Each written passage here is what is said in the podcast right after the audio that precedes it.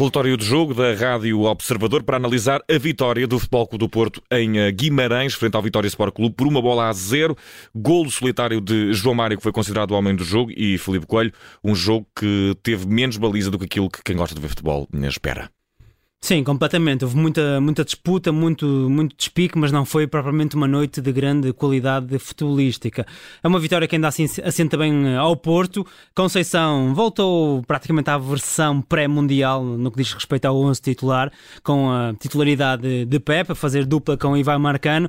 Também Stefano Eustáquio ao assumir o meio-campo, lado a lado com Mateus Uribe, e na frente a manter-se Tony Martínez, juntamente com eh, Medi Taremi. Na equipa do Vitória, Moreno mexeu em três peças, ainda assim assim uh, apostou naquilo que seria o expectável, ou seja, uma estrutura de 5-4-1 no momento defensivo, uh, depois a tentar no momento ofensivo jogar uh, muitas vezes num 3-4-2-1 e desse ponto de vista foi absolutamente decisivo a forma um, personalizada como Jota Silva entrou na partida. Se o Vitória conseguiu na primeira parte ainda assim esticar um pouco o jogo, ter alguma presença dentro do meio campo, de Porto eh, beneficiou muito daquilo que foi a prestação do antigo extremo do, do Casa Pia. O Porto foi tentando aqui e ali, mas foi uma equipa a denotar muita falta de criatividade. E desse ponto de vista, hoje foi uma noite em que se viu muito pouco de Otávio, viu-se pouco de Medi Taremi, sobretudo na primeira parte. E aqui há que destacar uh, o conservadorismo de Mateus Uribe e também de Eustáquio, que acabam por ter uma exibição algo cinzenta. Não foram capazes de explorar as costas dos dois médios do Vitória, não puseram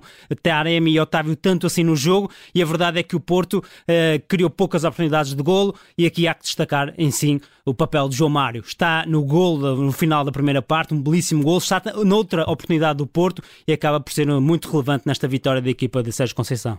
E Sérgio Conceição tentou ainda algumas alterações eh, na segunda parte para ver se a equipa eh, acertava o passe e se ganhava algum time, pelo menos eh, acredito que esta expressão fará jus àquilo que pensa Sérgio Conceição. Saiu Tony Martínez, que não estava a fazer um bom jogo, estava desaparecido, entrou o PP, mas nem por isso o jogo de foco do Porto mudou substancialmente. Sim, apesar de tudo, houve maior capacidade de controle na equipa do Porto, porque a entrada de PP fez com que Otávio derivasse para o corredor central de forma mais definitiva e aí houve mais capacidade para, para ter alguma bola. Vimos Otávio finalmente a pegar na bola, a avançar uh, com o esférico controlado, enfrentar a linha defensiva uh, do Vitória e há um período em que o Porto acaba por conseguir ter duas, três lances com algum perigo. Lembro-me de um lance de PP dentro da área, outro lance de Otávio em que Bamba é absolutamente instrumental para bloquear o remate do luso-brasileiro. A verdade é que o Porto, não conseguindo concretizar essas, hum, essas ameaças, e aí sim Conceição tem razão quando refere a alguma falta de eficácia, o Porto deixou o jogo muito vivo até ao último suspiro. E o Vitória, sem grande capacidade também criativa, porque Moreno está muito limitado pelas baixas, uh, designadamente do meio campo, o Vitória arrastou este 0-1 até o momento final e depois, numa eventual lance-bola parada, como veio a suceder, criou algum frição junto da baliza de Diogo Costa. E o jogo pode não ter tido muita baliza, mas minutos finais muito entretidos. Eh, Filipe Coelho, com inclusive uma daquelas imagens eh, que faz lembrar final do Mundial, até quase se for preciso, que é o guarda-redes da equipa adversária, neste caso a equipa do Vitória que perdia por uma bola a zero a subir para um lance, não um, dois, na verdade, teve lá um bom período de tempo.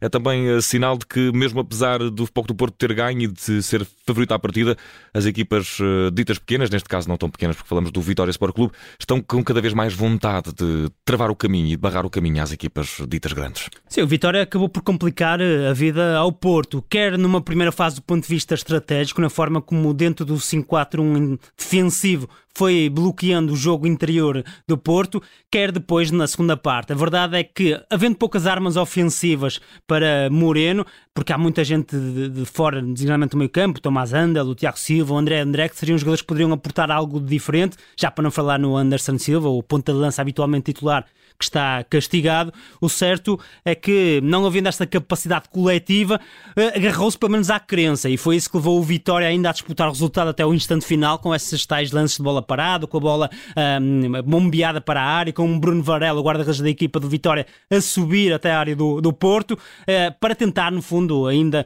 resgatar um, empate, mas, vale a verdade, o Vitória acabou por não conseguir enquadrar qualquer remate com a baliza de Diogo Costa. E tendo em conta aquilo a que assistimos hoje aqui eh, e ouvimos na Rádio Observador, o que é que destacas como o mais eh, negativo, Filipe Coelho, desta noite de Vitória Sport Clube Foco do Porto?